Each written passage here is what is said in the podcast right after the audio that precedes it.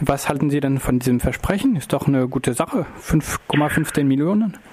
Ja, und es ist nicht nur ein Versprechen, denn Versprechen wurden im Verlauf der vier Jahre viele gemacht, sondern es ist eine tatsächliche Übereinkunft, auch eingebettet in einen Prozess, der durch die ILO begleitet wird, somit ein transparentes Verfahren, dass die Opfer tatsächlich entschädigt werden. Auf diese Entschädigung mussten sie ja mehr als vier Jahre warten.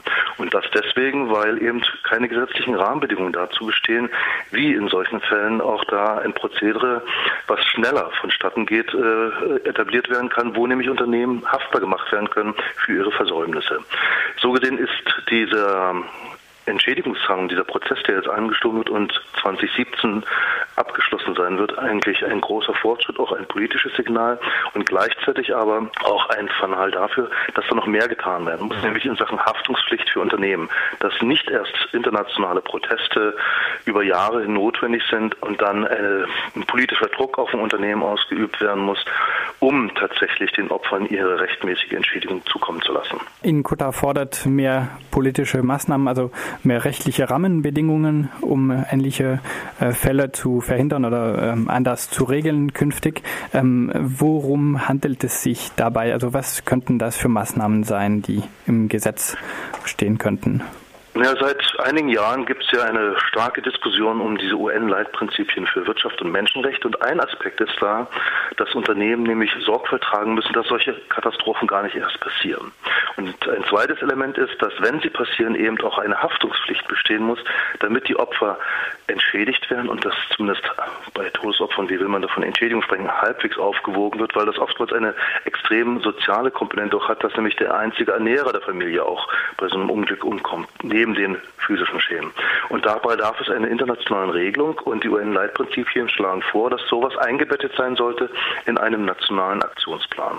Die Bundesregierung diskutiert das schon seit einiger Zeit und es ist wiederum verschoben worden, dass es einen nationalen Aktionsplan dazu gibt und wir befürchten, dass er wenig schlagkräftig sein wird.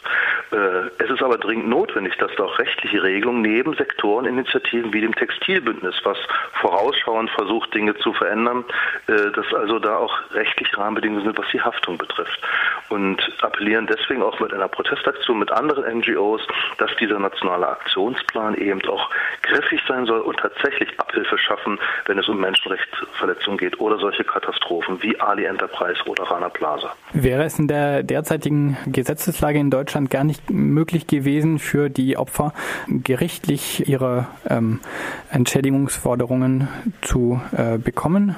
Derzeit ist es nicht möglich. Exemplarisch wird ja da von zwei anderen NGOs, Medico und auch von Rechtsanwälten für die Menschenrechte, ein Verfahren vor dem Dortmunder Landesgericht geführt. Aber das betrifft nur vier, in dem Sinn äh, exemplarischen Personen, die da versuchen, ihr Recht durchzusetzen. Das würde aber keinesfalls das, was jetzt zum Glück in dem ILO-Verfahren geschehen ist, diese umfassende Entschädigung für alle Opfer inkludieren. Äh, es, gibt da tatsächlich eine juristische Lücke und die muss geschlossen werden wenn man ganz klar sagt, man steht für eine nachhaltige Entwicklung. Mit den neuen Entwicklungszielen ist das ja nochmal deutlich unterstrichen. Und da geht es eben auch um sichere Arbeitsbedingungen und Arbeitsbedingungen, die letztlich auch der Menschenwürde gerecht werden. Und da gibt es ein großes Defizit und die ganzen Initiativen, die bisher laufen, sind sehr, sehr langsam. Und wir brauchen da schnellere Verfahren und deswegen auch bessere Instrumentarien. Und unser Appell ist deswegen neben so einer Initiative wie dem Bündnis für nachhaltige Textilien eben auch einen rechtlich besseren Rahmen zu schaffen. Denn es ist ganz klar, wo offensichtlich ist, dass ein Unternehmen auch finanziell verantwortlich gemacht werden kann für die Schäden, die entstehen, durch in dem Sinn Nachlässigkeit, jetzt mal im bisschen weiten Sinne gesprochen, äh, dann wird auch viel schneller präventiv etwas passieren, dass nämlich gar nicht erst eine Fabrik in Flammen aufgehen kann, dass es eben äh, sichere Arbeitsplätze gibt, dass es beispielsweise auch mh, bei anderen Bereichen nicht zu Menschenrechts- und Arbeitsrechtsverletzungen kommt.